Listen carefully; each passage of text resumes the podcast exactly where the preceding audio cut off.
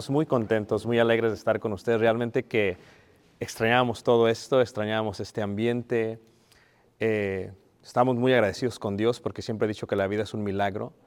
Este, el hecho de que estemos vivos después de, de dos años tan difíciles, el hecho de que se haya pospuesto y que los hermanos tengan la, la resiliencia de poderlo hacer, de quererlo hacer y, y gracias a Dios que, que estamos aquí, que estamos unidos que nuestros hijos están un poquito lejos, gracias a Dios por ello también, porque nos podemos enfocar totalmente en, en- en nuestro cónyuge, en la bendición de nuestro cónyuge y eso es de gran, de gran, de gran bendición. Antes de iniciar, reiteramos, reciban un abrazo muy grande de parte de, de, este, de la familia en Elgin, en Chicago. Cuando gusten visitarnos, serán bienvenidos. Si llegan todos, tenemos capacidad para todos, o sea, porque aquí somos o son como 100, así que no hay problema. No en la casa necesariamente, pero en las casas de los hermanos.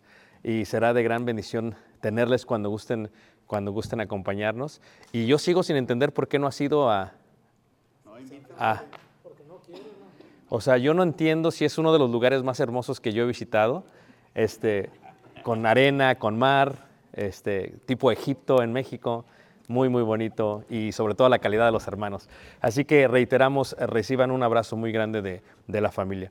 Vamos a estar viendo en, estas, en estos, que son cuatro lecciones, mañana seis lecciones, si Dios permite, todo esto que tiene que ver con, con la llama sagrada, ¿no? No sé cuál fue eh, la recepción que tuvieron cuando escucharon el tema, no tengo ni idea cuál fue, pero realmente es, es un tema muy interesante, muy profundo. El día de hoy vamos a empezar con el fundamento, empezaremos con poner la plataforma de lo que serán las clases, esperando que, que se pueda entender y se pueda, eh, pueda entender de, de- de gran, eh, de gran en el corazón y en la mente. Lo primero que vamos a hacer es que vamos a ir a Cantares capítulo 8, versículo 6. De ahí se va a desplegar la lección. Cantares capítulo 8, versículo, versículo 6. Cantares 8, versículo 6. Y si ustedes ya están como yo, que necesita lentes, ¿soy el único que necesita lentes, hermanos? No, estamos bien, ¿ok? Entonces por eso tenemos la pantalla, este, para poderlo ver sin ningún problema. Cantares 8, en el verso, en el verso 6. Cantares 8, en el verso 6. El fuego, ¿qué es el fuego? El fuego es una de las cosas físicas más interesantes que hay en el mundo físico. En el judaísmo el fuego se ve como una puerta entre lo que es esta plataforma física que se puede tocar y palpar a aquella espiritual. que no puedes tocar y palpar. Se ve como, como, un, como si fuese una puerta, un acceso a, a lo que no podemos ver. Por eso la mayoría de los sacrificios se hacen con fuego y desvanecen los holocaustos o sacrificios u ofrendas hacia algo que no se puede ver, lo cual Dios lo recibe como un, como un loor fragante. Por lo tanto, el fuego es muy necesario para la existencia de la humanidad. Ahí dice, ponme como un sello sobre tu corazón, como una marca sobre tu brazo, porque fuerte es como la muerte el amor, duros como el Seol los celos, sus brasas, brasas de fuego, fuerte qué? Fuerte, fuerte llama. Cuando vemos el fuego, una de las cosas interesantes en la Biblia es la manera en que se despliega a través de toda la escritura. El fuego es necesario para todo. Por ejemplo, si ustedes se quedasen a vivir aquí y no hubiese electricidad, lo que necesitaríamos es que todos los hombres, todos los varones tendríamos que ir a talar árboles para pasar los próximos dos o tres días y tuviésemos calor durante estos días. Si no hubiese gas, utilizaríamos también ello para prender el fogón o para prender aquello que cocinaríamos todos, todos los días. Pero no solamente eso, si no hubiese luces, necesitaríamos lámparas con aceite de olivo y prender el fuego para podernos guiar desde aquí hasta los cuartos del hotel, para caminar entre un lado y otro. Por eso dice el salmista, porque tu palabra es lámpara a mis qué? A mis pies es necesario para poder ver en medio de la oscuridad. El fuego sería totalmente necesario para esto. Y el ser humano necesita el fuego en todos los aspectos. Ahora, el fuego tiene dos cosas, dos poderes, dos manifestaciones. El fuego puede, por un lado, destruir. Si el fuego es muy fuerte, puede destruir todo aquello que se puede ver en esta plataforma física. Puede incinerar un cuerpo humano, puede destruir totalmente la madera y desvanecerla, puede quemar los montes hasta que todos queden cenizas. Pero por otro lado, el fuego es necesario porque el fuego purifica. El fuego a una temperatura correcta, a un control exacto, el fuego puede purificar de alguna u otra manera el agua que bebemos, la comida que obtenemos, puede ayudarnos a tomar un buen baño, una buena ducha, puede ayudarnos en aguas termales a no quemarnos y tener un buen masaje en los músculos que tenemos en el cuerpo. El fuego a su medida es de gran, de gran bendición. En la escritura, el fuego fue colocado de muchas maneras. Dios se manifestó en fuego desde el inicio. Si tú lo ves, por ejemplo, en el caso de Moisés, dice la escritura que Moisés llegó al monte Oreb y dice la escritura que vio una zarza que ardiente, pero era tan perfecta y tan perfecto el fuego que la zarza que ardía no se consumía. Y esa es la idea general de la llama sagrada. Todos recibiremos fuego del cielo. A algunas parejas consume, pero a otras trae totalmente bendición. En algunas está en presencia y en algunas está en ausencia. En el caso de Moisés, cuando estuvo con la zarza ardiente, dice la escritura que el ángel de Jehová le dijo, Moisés, Moisés, quita el calzado de tus hijos porque el lugar donde está santo es. Y eso fue lo que hizo. Y se postró. Él vio, percibió y entendió que la presencia estaba de Dios. En el profeta Elías, en el monte Carmelo, cuando está enfrente de los sacerdotes, si ustedes recuerdan esta historia, dice que salió fuego del cielo y consumió el altar, aunque éste estaba mojado. De tal manera que todo, todo se consumió. El fuego tiene un gran, un gran poder. Cuando vemos la ida del profeta Elías, dice la escritura que, que se fue en un carruaje, dice como de fuego, cerca del río Jordán, arriba del mar muerto, en la parte del este, donde se encuentra el día de hoy Jordania. Por lo tanto, el fuego siempre fue como una presencia divina. Si recuerdan, en el tabernáculo estaba la columna de qué manos? De fuego. Y en la zarza, fuego. O sea, fuego por doquier en el monte Sinaí había también qué? Había también fuego. Ahora, la palabra mujer y la palabra hombre es una palabra interesante en el hebreo porque mujer es Isha. A ver, ¿cómo todos? Isha. Isha es mujer. Y hombre es Ish. Una, dos, tres. Ish. Se compone de tres letras, tres consonantes hebreas. Isha e Ish. Pero si tú tomas las primeras dos y eliminas la última, lo que ves ahí es la palabra fuego.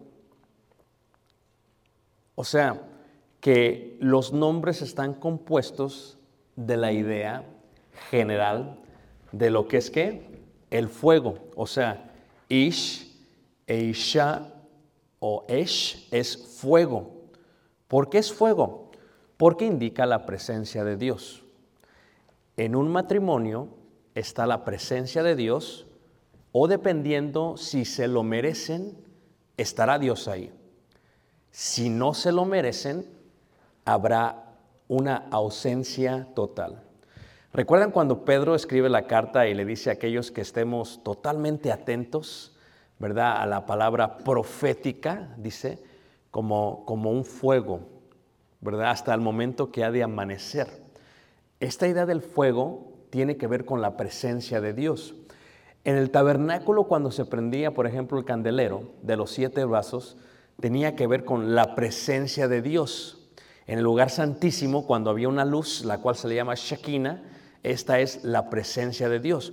En todos los matrimonios hay presencia de Dios si se encuentra la llama sagrada. Pero si no se encuentra, porque no nos lo merecemos, entonces no hay llama, no hay nada sagrado. Y por lo tanto el mismo fuego nos puede llevar a consumirnos. Esa es la idea general del fuego. ¿Por qué consumir? Porque cuando hay ausencia, como en el caso de Sodoma y Gomorra, el fuego fue lo que se utiliza para destruir. O en el caso de los hijos del profeta Aarón, el fuego los destruyó. O sea que el mismo fuego sirve para bendecir como también sirve para maldecir. ¿El fuego es maldición o el fuego es bendición? Tú lo vas a decidir. Y cuando hablo de la llama sagrada, no solamente me refiero a el aspecto del matrimonio, toda la vida, todos los días en casa, me refiero hasta aún el aspecto más íntimo dentro de nuestras habitaciones. La llama sagrada es la presencia o totalmente la ausencia de quién? De Dios. Por ejemplo, si merecemos que esté la presencia de Dios, lo que haría el fuego es que sería suficientemente hermoso para refinar nuestro matrimonio. Tú ves matrimonios y dices, wow, la tienen hecha. ¿Quién sabe cómo? Y siempre decimos, es que tiene buen carácter el muchacho o la muchacha. No. Todo buen matrimonio es una bendición de Dios. Todo buen matrimonio es el resultado de la presencia de Dios en sus vidas. Esto es, hay un fuego totalmente suficiente para que los dos merezcan la presencia divina. Cuando no se controla el fuego, los consume a los dos. Y por lo tanto, la idea de merecer es, es suficientemente para refinar. Por otro lado, la idea de no merecer es la ausencia total de Dios. ¿En qué? En la indomable lujuria. ¿En qué? En la propia envidia. ¿En qué? En la propia furia. Esto es, en la intimidad es una bendición divina lo que sentimos por nuestro cónyuge. Este fuego que sentimos dentro de nosotros que no podemos controlar. Pero si no se controla bien, ese mismo fuego puede consumirte en un sentimiento que no puedes controlar indomable de la propia lujuria. Estoy hablando con puros matrimonios. Tengo más de 30 años de casados. Levante quien tiene más de 30 años de casados, hermanos. Ahí está. Puros expertos. Old timers en la materia, ¿no? O sea, como ustedes no hay más. Levante que tiene menos de 10 años de casados. Benditos. Oramos por ustedes. Eh, la idea general es que eh, el fuego, si no lo merecemos, llega a consumirnos porque es como la furia, ¿no? O es como la misma la palabra celos. La palabra celos en el contexto judío es, es como cuando prendes la estufa y el agua empieza a burbujar. Esta idea es cuando uno se enoja, uno tiene celos, uno se empieza como a calentar. Si eres blanco, como muchos de ustedes, se ponen rojos. Si eres moreno, como muchos de nosotros, te pones como morado, ¿no? Pero te pones algo, ¿no? No sé. La idea tiene que ver porque la idea, decían ellos, ok, entonces los celos es como cuando una persona empieza a hervir. No se controla, no se domina, es un fuego que consume. ¿Podrá haber envidia entre dos cónyuges? Totalmente. Totalmente. Envidia en cuanto a la gracia, la virtud, el carisma. Envidia en cuanto a el trabajo, la prosperidad y los logros. Puede haber envidia entre envidia en cuanto al aprecio por parte de los hijos totalmente. A veces sucede que Caleb va más con Tali que conmigo. Y, tengo que gestionar bien esta emoción porque de pronto como digo, pero ¿por qué? Si yo le compro las cosas, ¿no? ¿Por qué se va para allá? Eh, Pero si uno no gestiona bien, te puede consumir la envidia. Y esta es la idea general del matrimonio, donde la carne puede quemarse de tal manera que nos hagamos insensibles a lo que suceda, de tal manera que no merezcamos la presencia divina y la llama consuma nuestro hogar y sobre todo nuestro qué? Nuestro matrimonio. Cuando vemos esto, cuando se lo merecen, cuando los dos procuran la presencia divina, cuando se lo merecen, es una llama sagrada. Y los dos llegan a fundirse totalmente en uno. No sé si has llegado a ese punto. Hay, etapas en el matrimonio. Llega un momento en que tú y tu esposa están totalmente fundidos. No me refiero a los morenitos porque se fueron a la playa, ¿qué? Me refiero a la idea general que son uno. O sea, son tan uno que aunque estés en ausencia física de ella, está en tu mente, está en tu corazón, está en tu sentir. Aunque estés ausente de ella, no haces nada indebido porque no la quieres lastimar a ella. No ves nada lujurioso en los medios porque no la quieres lastimar a ella porque ya son uno. Lo que le duele a ella, me duele a mí. Tratas de respetar a las damas, en el caso de los varones, o las mujeres a los hombres, porque son uno, porque uno se lo merece.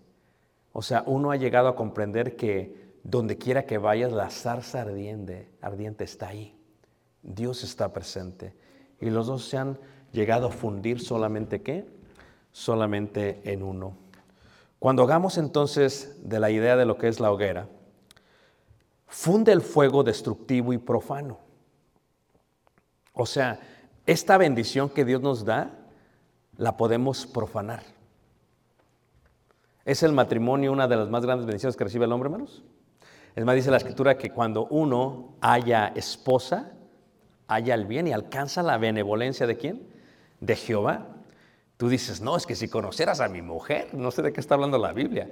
No, no, es que totalmente es una bendición de Dios, pero uno pudiese también hacer que el fuego destruya y que lo haga profano.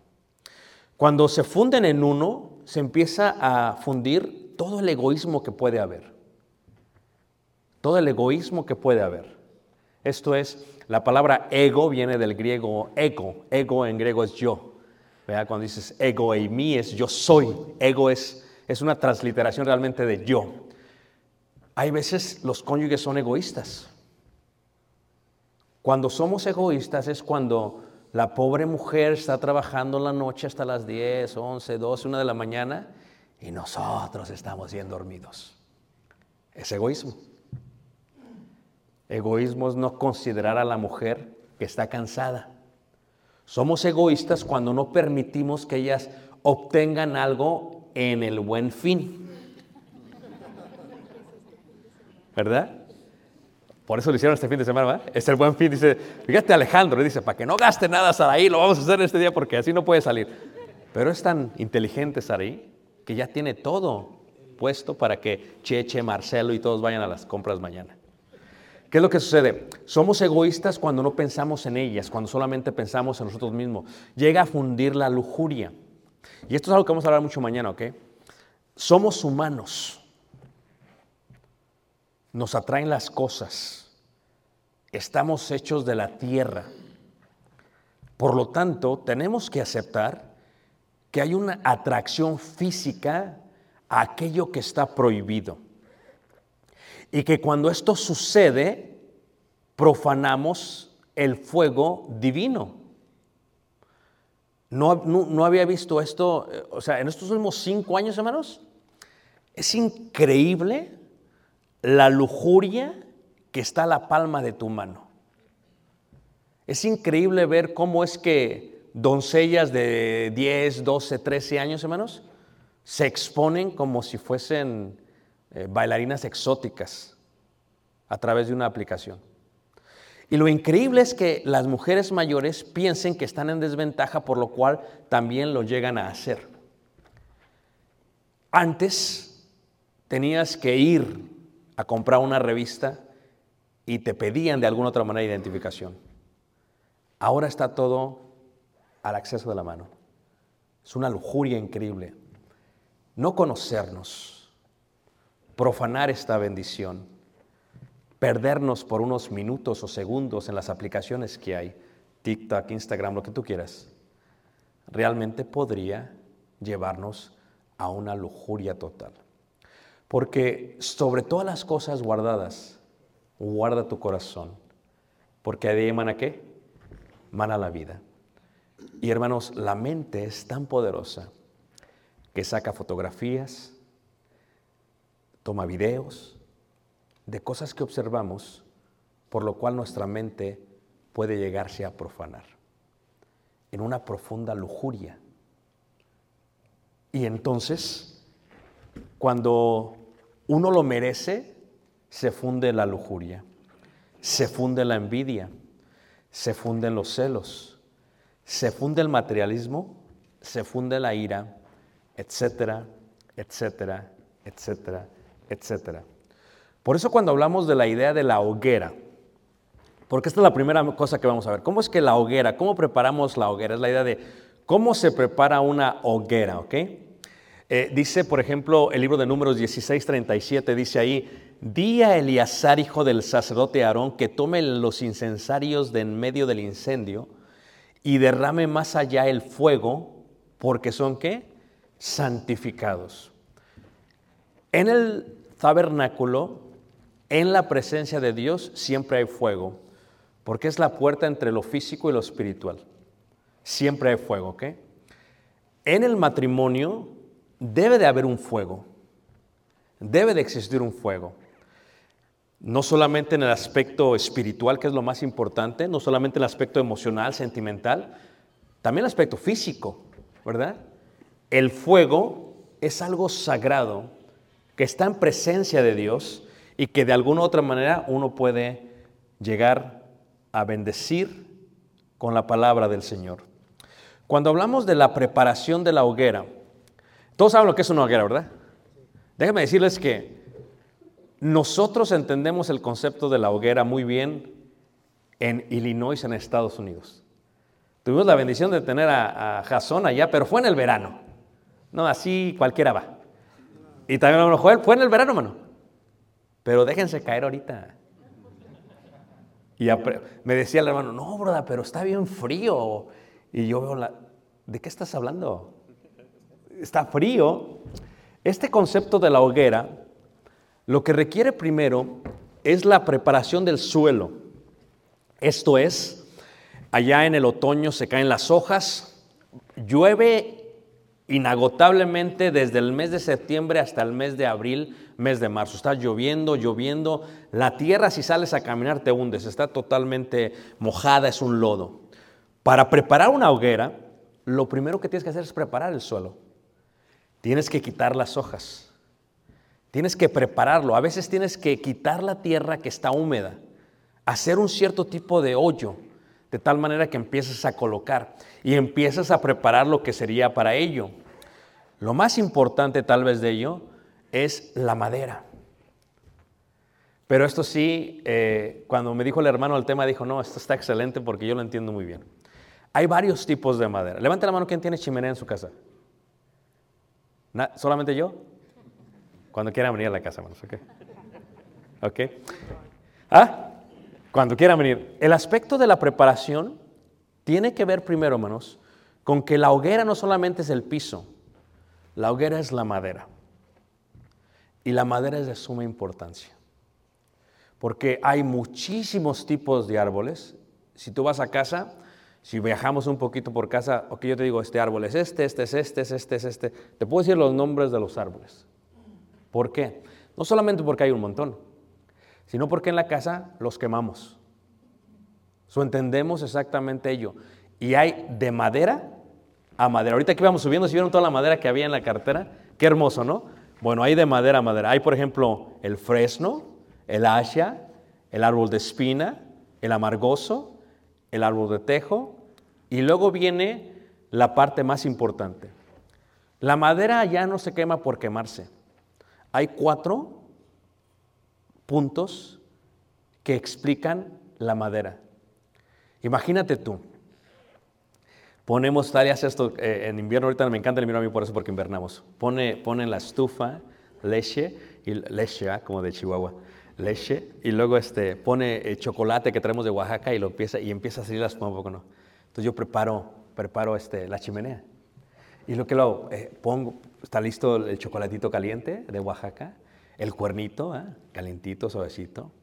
Ya me está dando hambre. Y luego lo, lo- lo funges en el chocolate y luego, ¡ah! pero la madera está. Pero la madera es importante, ¿por qué? Porque la madera tiene que estar en su punto. Esto es, tiene que estar lista, el calor tiene que ser perfecto y la madera distribuye un olor a través de la casa. Si pones la madera más chafa, huele feo la casa. Es más, ni te sirve, pero si pones la mejor madera, no solamente dura más la madera, calienta mejor la madera y provee un olor perfecto a la madera. Imagínate tú, cuando vayan a casa vamos a hacer esto, ¿ok? La sala, el chocolate caliente, los cuernitos, tu esposa, tú y tu esposa allá, yo y mi esposa acá, ¿ah? y de pronto prendemos y el olor, y de pronto... El olor es increíble, hermanos. El olor es increíble. Es más, es tan increíble que coloca la situación un poquito en punto romántico. ¿Nunca has visto cuando las películas? ¿Qué hacen las películas? Siempre ponen una chimenea, ¿a poco no? Como si de veras, ¿verdad? Luego no se ve que no saben lo que están haciendo cuando prenden, porque es un trabajal preparar eso. Primero tienes que escoger el árbol, por ejemplo, entre los mejores está el arce, el roble y el cedro. Allá, eh, comprar eh, unos ocho pedazos cuesta 10 dólares, 200 pesos. Eso te dura solamente una noche. Así que si quieres pasar una muy buena semana con tu esposa, ¿qué necesitas, hermanos? O, o, como nosotros, necesitas salir a ver los árboles. Y empiezas a ver, ok, ¿cuál, ¿cuál de todos voy a talar? Pero luego tienes que ver en qué propiedad están, o sea, que sea la del vecino. ¿Ah? ¿Y qué es lo que hacemos? es este proceso de preparación. Eh, esta foto la tomamos eh, el mes pasado. Tuvimos un campamento varonil, solamente hombres, puros hombres, ¿verdad? puros machos, es puros hombres. Estaba bien frío, hermanos. ¿Sabes cómo me di cuenta que eran puros hombres? Porque cuando estábamos, eh, cuando estábamos preparando la comida, dice el hermano, oye, ¿y los vasos? ¿Y los vasos? Pues siempre los traen las hermanas. ¿Y nosotros qué? Ahorita figuramos un vaso para tres o cuatro hermanos. Órale, hay que compartir. Así nos dimos cuenta que era para puros varones. Pero ¿qué haces? Preparas. Esta es la fotografía de la preparación. Y enseñas. Y, y- y- preparas de alguna otra manera la hacha que es importante. La preparas, le sacas filo. Lo más importante, entre la congregación tenemos tres personas que cortan árboles. Profesionalmente, hermanos. Y- y preparas. Y luego le enseñas a tu hijo cómo hacerlo. ¿Sí me entiendes?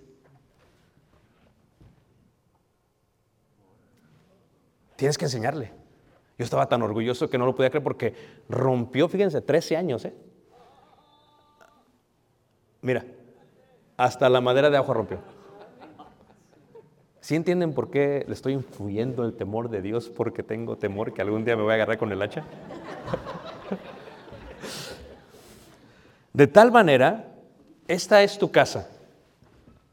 Eso fue lo que hicimos en un día para prepararnos para este invierno. Nosotros quemamos esto en un invierno. Mucha preparación. ¿Cómo que es que quedas de los brazos? Y peligroso, ¿eh? Y estás, ¡pah!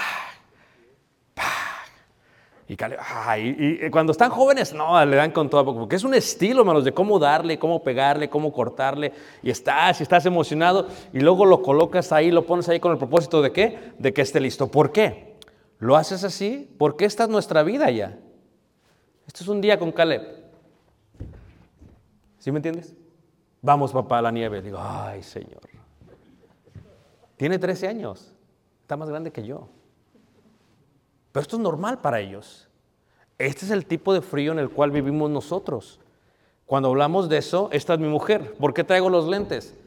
¿No crees que es para la foto? Porque lastiman los ojos, hermanos. Lastima aquí. O sea, nosotros todos tenemos lentes de estos allá.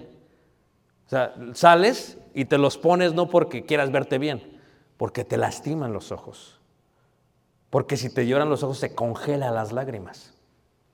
Porque es peligroso, te quedas así de pronto. ¿Me entiendes? Cuando hablamos de esto, de la llama sagrada, hablamos de todo esto y de la gran preparación que hay. ¿Por qué? Porque en la Biblia la madera siempre fue un símbolo de la humanidad. Cuando ves el tabernáculo, ves el, altar del sacrificio y ves los muebles, todo es humanidad, humanidad, humanidad, humanidad, humanidad. Pero hay todo, todos tenemos todo tipo de madera. Porque una de las cualidades de la madera es la duración. ¿Cuánto dura? Si tú y yo somos como pedazos de madera. Algunos son troncos y algunas son ramitas. Pero no se trata del tamaño, dímelo a mí. Y ayer, estos tres días estuve quemando madera, no, así estaba frío, o sea, estaba así como que eh, llegué de León, Guanajuato, y bien calientito ya, y llego a Chicago y ay, qué hermoso, lo más hermoso es el chocolate caliente, ¿me entiendes? Y, le estuve echando y le echas y le echas y le echas y le, no, sigues, pero la clave es el tipo de madera. ¿Qué tipo de madera eres tú? Una es la duración. ¿Cuánto vas a durar? Con cualquier lujuria te, te devora la lujuria. Te habla la secretaria y ya estás quemado, ya estás en cenizas. El gran dominio propio. El otro es calentar. Hay madera que calienta más. Dices, ¿cómo? Créelo. Yo lo vivo. Digo, esta no. Esta es la buena. Hay madera que calienta más. No sé, qué- propiedades tendrá, pero la colocas y como que, ¡pum! Como que da más calor hacia, hacia el hogar. Muchos de nosotros, depende del tipo de madera que seamos, es lo que proveerá a la llama sagrada. La otra parte es el olor. No empiecen a hacerle así, ¿ok? El olor es tan importante, hermanos, porque el olor es grato. Es más, Jehová decía, como un olor que fragante, fragante.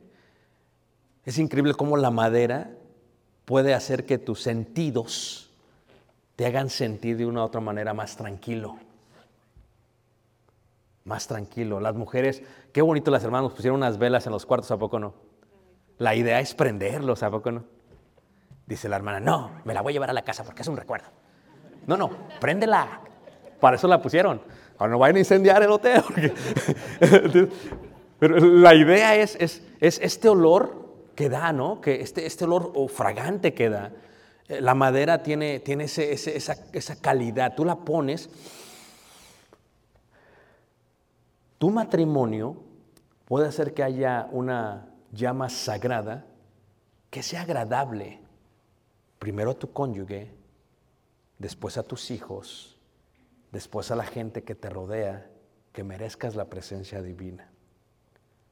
¿Por qué? Porque haces lo que tienes, lo que tienes que hacer. Y también la calidad. No está hueca. Nosotros entendemos allá porque tú partes. Tienes que esperar a que pasen unas semanas, que se seque. No es como que hacía que ponerla porque está húmeda a veces. Y después de eso la metes, la colocas, la prendes, la enciendes. ¿Qué hacen los italianos? Cocinan con madera. ¿Ah? Saben. Vas a Grecia, ¿qué hacen? Te sacan el, el pez, el pescado del mar. Agarran madera de olivo, que es una de las maderas más exquisitas que hay. No porque te la comas, sino por lo que hacen. La colocan debajo de los peces. No le tienen que echar, aceite de olivo. La misma madera. Esto sabe aceite de olivo, porque todo penetra en lo que es el pescado. Y sabe totalmente exquisito. En este caso, la calidad es importante. ¿Qué tipo de persona eres? Y aquí es donde viene lo interesante. El fuego sagrado reclama de parte de nosotros como varones. Nosotros vamos a proveer esa parte. Es más, eh, nosotros proveemos lo que es la luz intelectual. Eh, las mismas, eh, recuerdan, Isha es mujer, Ish es hombre, Esh es fuego. Y, y la palabra eh, Shli, que también es fuego, es lo que significa realmente luz intelectual. Nosotros somos los que le damos ese sentido a la vida. Por eso tendemos a ser menos emocionales que la mujer. Por eso el hombre es la cabeza del hogar. Porque la ley de Dios, que es como una lámpara a nuestros pies, se introduce a través de nosotros y nosotros a través de nuestro intelecto lo colocamos en nuestro hogar. ¿Cómo se trata a una mujer? ¿La vas a quemar? No. El fuego quema, pero el fuego provee calor. El fuego puede hacer que algo apeste, pero también puede dar loor. El fuego puede hacer que algo sea agradable, pero también puede hacer que algo sea profano. Fíjate la importancia de lo que es el fuego. Y nosotros como hombres, de alguna otra manera, colocamos esa parte intelectual, donde a través del conocimiento de Dios damos la introducción. La palabra es como una qué? Lámpara. Eres tú el que contesta las preguntas. Eres tú el que tiene que saber lo que hay que contestar. En todos los aspectos. Mi amor, ¿estará bien esto que vamos a hacer? Nosotros somos aquellos que recibimos y que compartimos como cabezas del hogar. Que exhortamos, que apreciamos, pero todo tiene que ver con la calidad humana o de madera que tenemos. Y luego viene la parte de la mujer. El fuego femenil es una fe completa. Es más, la palabra completa y fe es de sh, esh. Todas las palabras importantes en la Biblia, hermanos, tienen ese sh, sh, esa parte de, de fuego. Esto no es casualidad, ¿no? Cuando uno estudia más profundamente estas palabras, su etimología, su significado, su numerología, entiendes todo este concepto. Pero eso ya, es otro, eso ya sería un seminario, no estamos aquí para un seminario. En este contexto lo que vemos es que la mujer es la que da la oración profunda. Yo estoy aquí porque sé que Tali ha orado por mí para que yo esté aquí. Yo sé que cuando estoy fuera, Tali ora por mí. Pero sé que también ora por mi hijo Caleb. Sé que la mujer tiende a tener una fe no más profunda, pero una fe como más, más, con más longanimidad. Por eso la mayoría de las iglesias tienden a tener más mujeres como miembros. Tú date cuenta de eso. Es más, muchas de las congregaciones se empiezan con la mayoría son qué? Mujeres. Y la mujer de alguna otra manera es su fe la que hace que muchos se acerquen al camino de Dios. Si no fuese por la mujer, como muchos de nosotros hubiéramos venido al Señor. O sea que la mujer es aquella que no solamente ora, sino que da una bendición completa y, y profunda. Porque bendice constantemente. Veremos esto más mañana, ¿ok? Pero fíjate tú, cuando un matrimonio está fundido en uno, siempre es porque la mujer nos bendice con sus labios, nos estimula con sus labios, nos ayuda con sus labios, con sus palabras. La mujer tiende de alguna u otra manera a bendecir todo lo que toca. Bendice a nuestros hijos, le habla bien a nuestros hijos. No todas, estoy hablando de la mujer que merece la presencia divina. La mujer hace esto de tal manera que, que nos ayuda, nos estimula, aquellos que ya, levanten la mano, ¿quién ya pasó de 40 años, hermanos? Ok, empezamos nosotros como hombres a batallar. No sé, tal vez soy yo y disculpe que me esté confesando aquí, pero empezamos a batallar en todos los aspectos, ¿verdad? Dejamos de ver. ¿Ah? Nos duele todo el cuerpo. Viene eh, eh, aquello que te mata, ¿no? La harina, la sal y el azúcar, la diabetes, la presión y el colesterol. Nos empezamos a mover menos. Empieza a afectar nuestra autoestima. Empezamos a fallar en cuanto al vigor. Decimos, oye, espérate, esto no es normal. ¿Qué le está pasando a mi cuerpo? ¡Despierta! Empezamos a olvidar cosas. Empezamos a tener un carácter medio feo. ¿A poco no? ¿Tú crees que tu esposo es terco a los 30 años? Espérate que pase los 40, ¿eh? O sea, tu esposo no se equivoca después de los 40. O sea, él no se puede equivocar. No nos equivocamos. ¿Amén, hermanos? ¿Qué te dije? en este contexto, la mujer, la actitud que tiene de la vida nos ayuda. Mi amor va a estar bien. Todo va a estar bien. Vamos a salir adelante. Dios nos va a guardar. Es, esa, esa fe completa que nos da, de alguna u otra manera, preserva ello. Su fe es un refugio, es calidez al esposo. Su llama penetra y enciende muchas veces la fe del marido. Porque a veces nosotros dudamos si lo que estamos haciendo está bien o está mal y empezamos a, a batallar con nuestra fe y de pronto la mujer, mira, llega y, y, toca. O no sé ustedes, tal vez sea el hombre, pero no sé, al menos en mi casa, a Tali le encanta cantar. Y, y, y, puros himnos, ¿eh? No, no las de Vicente, no, no, puros himnos. Y de pronto está cantando y que tú dices, Oye, ¿cómo le haces? No? O sea, ¿de dónde sale? O sea, yo sé que yo también me sé el himno, pero ¿por qué? Esta idea es parte de merecer.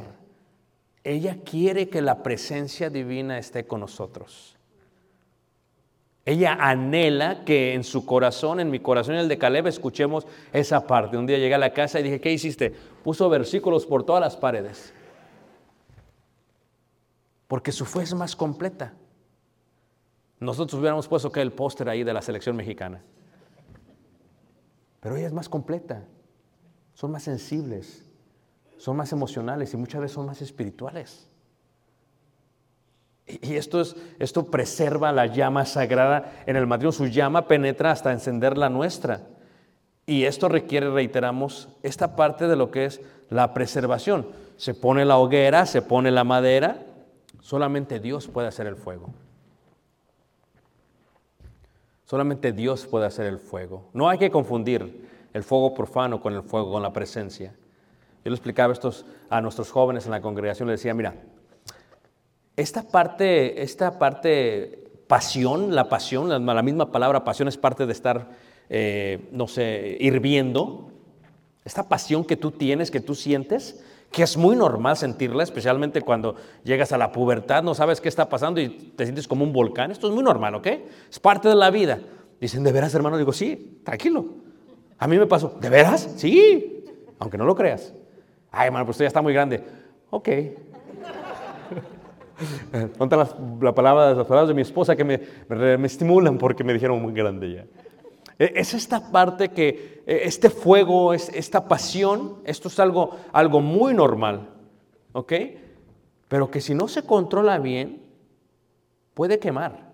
Por eso la Biblia dice, ¿verdad? Que, que a las viudas y a los solteros es mejor casarse que estarse quemados.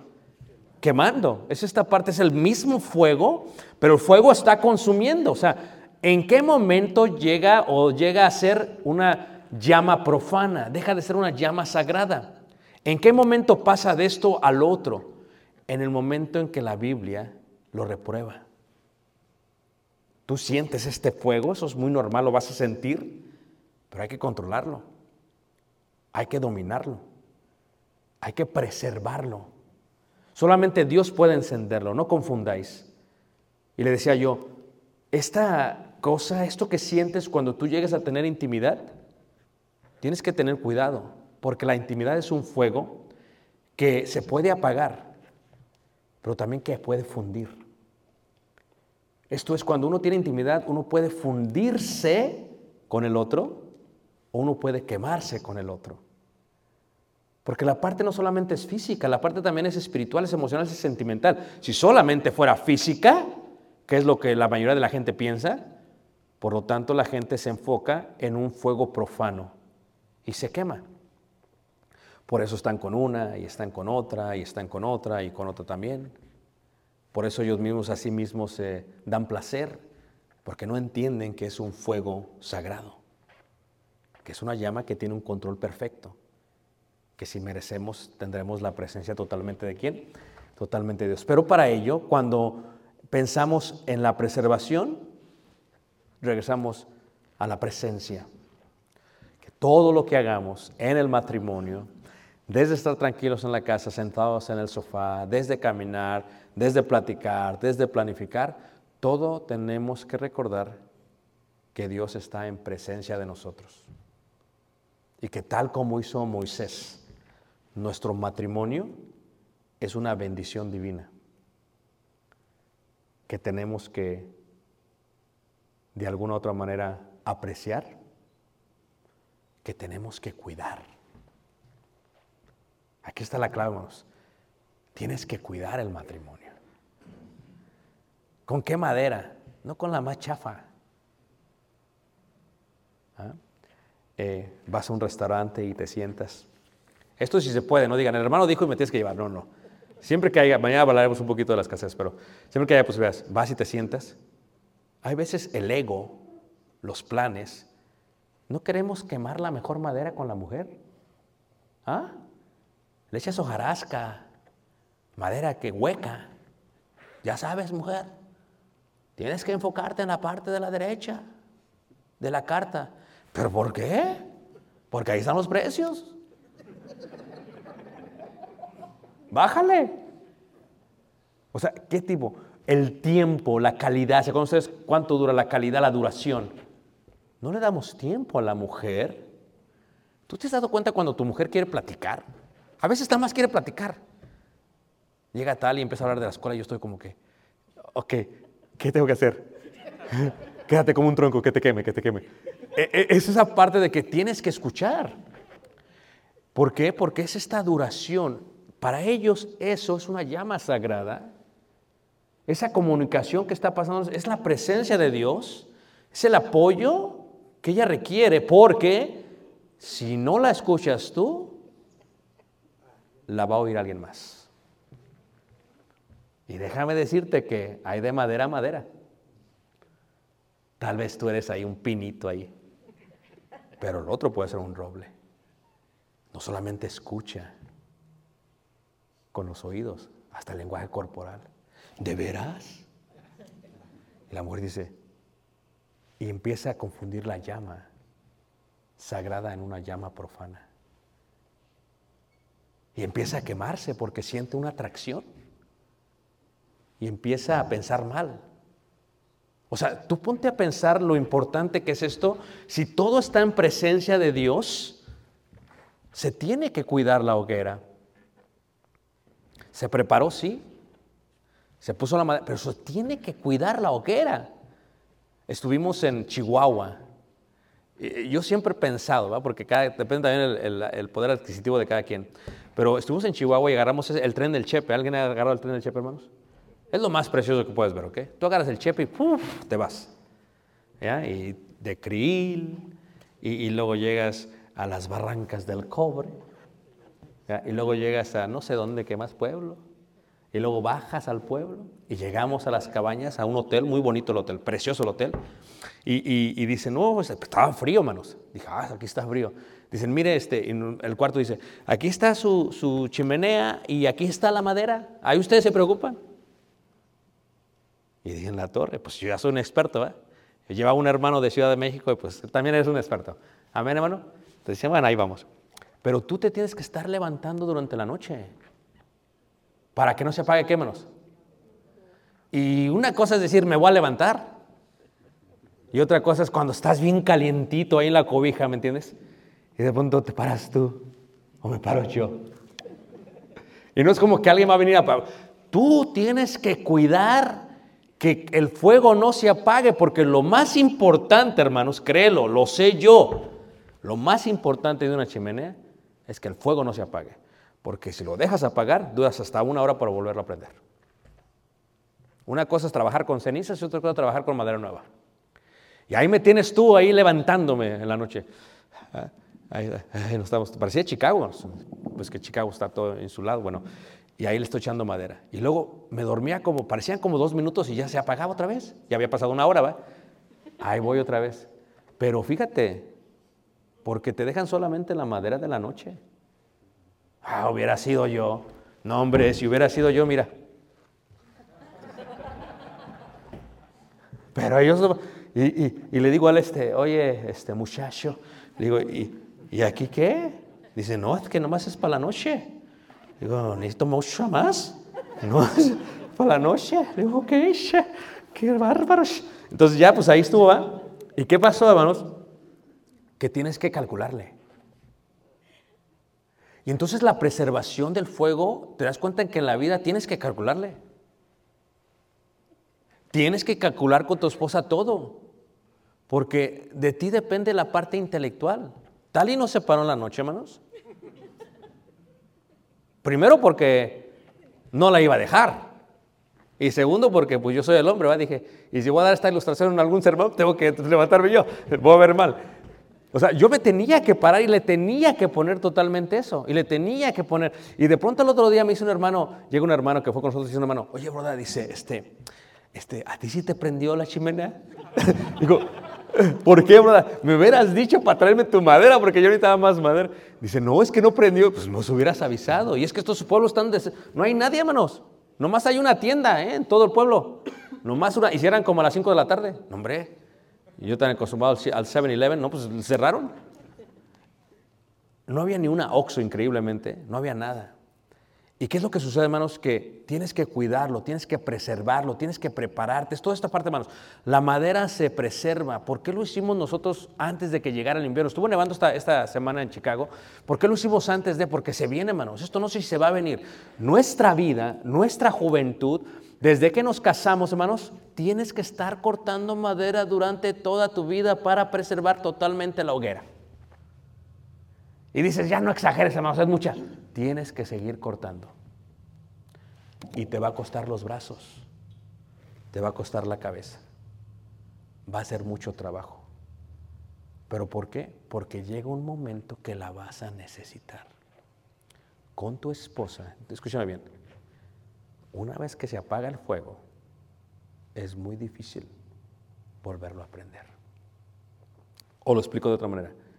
Una vez que la presencia divina se va por nuestra negligencia profana, es muy difícil que vuelva a encender. Por eso entre los judíos cuando las luces se prendieron dentro del lugar santo, esto fue de gran bendición y regocijo para todos. Que tu llama nunca se apague. Pero tienes que poner la mejor madera, mano. Esto ya se aprende con los años, ¿a poco no? Cuando uno es joven, ahí échale, a ver, ahí como vaya saliendo. Pero uno va aprendiendo, hermanos, cuando va. Bueno, si aprendes. Y tienes que ponerle lo mejor. Y déjame decirte algo más. Al matrimonio, al cónyuge y a la esposa, nunca debes de escatimar el costo de la madera. Porque se merecen lo mejor. Dices, ay hermano, es que es mucho trabajo. Pues eso es el matrimonio, hermanos. Es una llama sagrada que nunca se debería de qué? De apagar. Dice la escritura, sin leña se apaga qué? El fuego. Cuando somos ya insensibles, dejamos de ser humanos. Cuando somos hostiles con nuestro cónyuge, se apaga el fuego. y una vez que se apaga, no es difícil. Pero por otro lado, hermano, si tú trabajas y trabajas y trabajas y trabajas, pueden llegarse a formar tizones. ¿Te acuerdas lo que le pusieron al profeta en la lengua? Tizón. Ah, o sea, yo, ya que están los tizones, hermanos, en la chimenea, hermanos, ya la hicimos toda la noche. A veces me levanto y todavía están los tizones. Porque, y en el matrimonio se llega a los tizones. Dices, no, hermano, se llega. Ya cuando llegas a los tizones, si cometes una falta muy grande, tu esposa te va a perdonar. Porque todavía hay tizones. Pero si no te preparaste con leña, si profanaste el fuego, todavía esperas que haya tizones, ¿no? El tizón viene del cielo. El tizón purifica, dice el profeta, a mí y le puso qué? El tizón sobre qué, manos? Sobre la lengua. Como hombres necesitamos un tizón grande para cómo le hablamos a nuestro cónyuge, cómo hablamos con ella, cómo le hacemos con ella, porque una vez que hay tizones es de gran bendición. Ponme como un sello sobre tu corazón, como una marca sobre tu brazo, porque fuerte es como la muerte que el amor. Ponme, si el fuego es muy fuerte, quema. Si el fuego es exacto, puede haber un sello en el corazón de la mujer. Es más, podemos sellar su corazón sin quemarla. Podemos sellar su corazón de tal manera que cuando no estemos ahí presentes, hermanos, haya una ausencia total, porque se ha ido aquel que era yo, aquel en el cual yo estaba fundido en una sola qué, en una sola carne. Pero el fuego perfecto nos puede fundir totalmente en uno. De tal manera que ya sea que platiques y vayas a cenar, ya sea que vayan a caminar en la mañana o a correr, te llena de tanta satisfacción como de tener intimidad. Porque no solamente es la intimidad la que satisface el alma, sino la presencia de aquel que ya es, eres tú. Y esa es una llama sagrada. Es acompañarte mutuamente. Es que los dos nos disfrutemos unos a otros. Es que estemos fundidos en uno. Que ella esté platicando y tú acabes la frase que no te tenga que decir qué quieres de comer porque ya te conoce, ya sabes lo que quieres. Que cuando hablen de la disciplina de los hijos, ya saben lo que va a hacer porque están fundidos en uno. Literalmente están fundidos en uno, hermanos. Y cuando los dos se funden en uno, Ya no son más dos. Son una sola, ¿qué manos? Una sola carne. A eso se refiere la Biblia, al fuego sagrado. Se refiere a que los dos son una sola carne. Se funden de tal manera que uno no puede existir sin el otro, que el otro no puede existir sin uno. ¿Y quién solamente puede dar ese fuego? Ese fuego solamente le puede dar Jehová. ¿Quién es fuego qué? Consumidor. Pero la presencia correcta, la presencia abstracta, la presencia eterna, puede hacer que nos fundamos uno en otro, de tal manera que vivamos con nuestro cónyuge por toda la eternidad. ¿Te acuerdas cuando dijeron los saduceos? Dicen, eh, a ver, esta era su marido y tuvo otro marido y tuvo otro marido y tuvo otro marido. ¿De quién va a ser esposa ya? ¿Ok? Fíjate, llega un momento que estás tan fundido con tu cónyuge que el hecho de estar en presencia de ella te llena de tanta satisfacción porque es una llama sagrada que ya no estás preocupada si vas a poder tener intimidad física con ella en el más allá. Que el simple hecho de estar en presencia con ella es suficiente. Y si ustedes han tenido esta plática con su cónyuge, no soy solamente yo con Tali, ¿qué va a pasar, mi amor, cuando estemos grandes de edad? Y ya no podamos tener intimidad. ¿Qué va a pasar? No va a pasar nada porque no será necesaria para que nuestra llama sea sagrada. ¿Qué va a pasar? No va a pasar nada, porque nuestro amor no está basado en la intimidad. La intimidad simplemente es algo que es parte de nosotros, pero aún sin ella seguimos siendo uno. ¿Una sola qué? Una sola carne. ¿Y qué es lo único que lo puede apagar? Eso lo veremos mañana. Digo, porque ya se acabó. Amén, hermanos. Ahora, estamos en un hotel, hermanos. Tranquilos. Ok, por favor, hay niños. No, no hay niños. Hermanos, les amamos entrañablemente. Mantengan su amor. Mantengan la presencia divina en su matrimonio y en su vida, hermanos. No dejen que los consuma. Dejen que los purifique, que los purifique como un fuego que necesita hacerlo para que seamos uno, como dijo Jesús, para que yo, para que ellos sean uno, como yo y tú somos, ¿qué? Somos uno. ¿Los amamos entrañablemente? Si Dios permite, continuamos, porque creo que estamos de aquí a la cena. ¿Estás contento, hermano?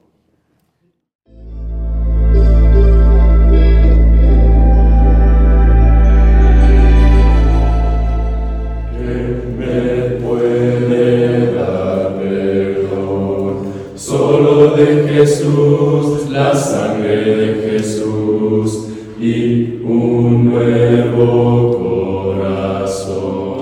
Solo de Jesús, la sangre